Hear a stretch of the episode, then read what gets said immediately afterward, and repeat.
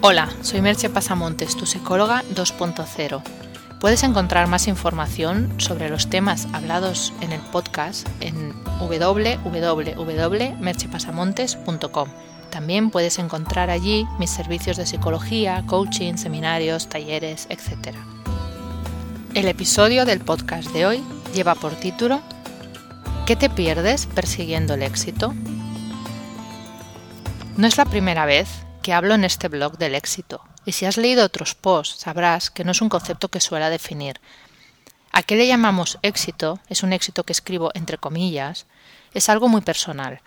Pero eso no quita que si haces un post, los hay a cientos, con un título tipo eh, X pistas, 10, 12, 9, 8, las que sean, 8 pistas para el éxito, o cómo conseguir el éxito profesional, o cómo ser exitoso, te entrarán muchas personas, será quizás uno de los posts más visitados de tu blog.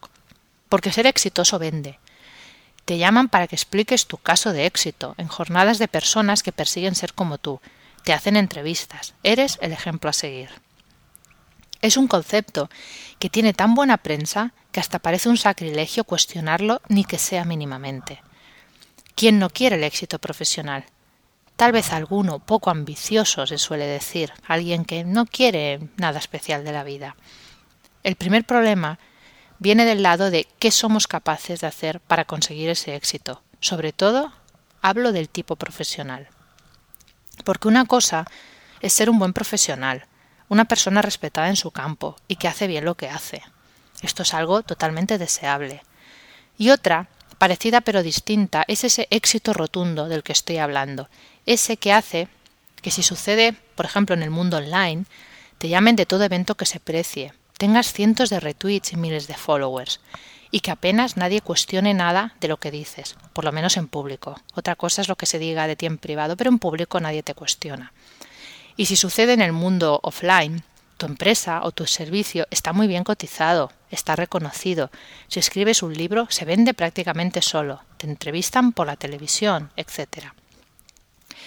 Y ahí, cuando sucede todo esto, empiezan a salir listas sobre qué tienes que hacer para ser uno de esos elegidos, a los que se les supone una mayor profesionalidad que al resto y unos mayores conocimientos. Y en muchos casos seguro que será así, pero no en todos. Ni todos los que llegan a ese reconocimiento son los mejores de su sector, ni tienen la mejor empresa, ni todos los que no llegan son peores. Lo mismo se podría decir en el sentido contrario. Algunos de los que llegan son los mejores y algunos de los que no llegan pues son los, comillas, peores. Porque además, por mucho que te intenten convencer de lo contrario, por muchos que te vendan cursos de cómo conseguirlo, en el Olimpo de los elegidos no hay sitio para todos, ni mucho menos. Y hay muchas circunstancias que nadie te va a contar de cómo llegaron ahí. Algunas más loables, como las renuncias personales que hicieron para conseguirlo, otras, en algunos casos, obviamente, no todo el mundo es así. Y espero que los menos, mucho más reprochables, pues incluyen cosas como a quién han pisado para ascender, cuánto han copiado de otros, cuánto han inflado su currículum, etc. Que quede claro, sobre todo, me interesa que quede claro que hay personas exitosas, incluso famosas, que han llegado ahí por su valía y méritos profesionales y personales, y no hay nada que cuestionarles ni reprocharles. De los que han llegado por medios reprochables no voy a hablar, allá cada cual con su conciencia, porque además hablar de eso daría para un blog entero si empezamos a analizar por profesiones, desde cómo se cocina un bestseller o un éxito musical hasta cómo ser director ejecutivo de un banco. En fin, quedaría para, para mucho. Y, y, no, es mi tarea. Pero sí que voy a hablar de las renuncias personales, pues esas las conozco incluso de primera mano.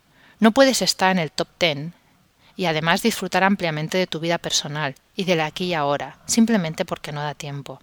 Y el trabajo es muy importante, la vida profesional es muy valiosa, pero no creo que nada se pueda comparar con tu vida personal, tu pareja, tus hijos, tu familia y amigos, tu salud, tu bienestar, tu ocio. Claro que de algo hay que vivir, y eso lo hablaremos en un próximo post o en un próximo podcast. Y para vivir el momento, para de verdad vivir el momento, hay que tener tiempo y experimentar, sobre todo experimentar. porque si no experimentas en tu propia piel, si no vives las cosas, al final solo vas a estar hablando de conceptos regurgitados, sin apenas ningún valor, cosas que cualquiera puede leer en un libro, pero que realmente no conoces porque no las has vivido. Vive pues, y luego cuenta lo que has vivido, la verdad, no la versión maquillada para quedar bien. Este sábado, por citar un ejemplo simplemente, podía hacer algo provechoso para el éxito profesional, o simplemente disfrutar la tarde y elegí lo segundo, que fue, en mi caso, irme a ver las luces navideñas y sacarles algunas fotos, solo para divertirme, solo para mirar y disfrutar de algo sin ninguna importancia. Había mucha gente sacando las fotos con sus móviles de las luces, fotos que en su mayoría no tendrán más valor que el recuerdo del buen rato pasado haciendo nada. No fue todo estupendo, llegué pronto y tuve que esperar, pero bueno, no hacía frío. Había mucha gente y era algo molesto para tomar fotos, pero también daba la sensación de estar en un lugar lleno de vida. Porque así son las cosas, lo bueno y lo malo va de la mano, dos caras de la misma moneda.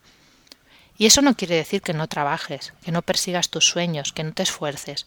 Solo quiere decir que redimensiones las cosas, que no te creas todo lo que lees, ni todo lo que te cuentan, ni todo el story ni todo, perdón, el storytelling personal de algunos. Muchas empresas no han nacido en un garaje, sino que han contado con un inversor casi desde el primer momento. Y algunas de las grandes oficinas que ves no son sinónimo de éxito, sino de alguien que que te llenen, que te satisfagan.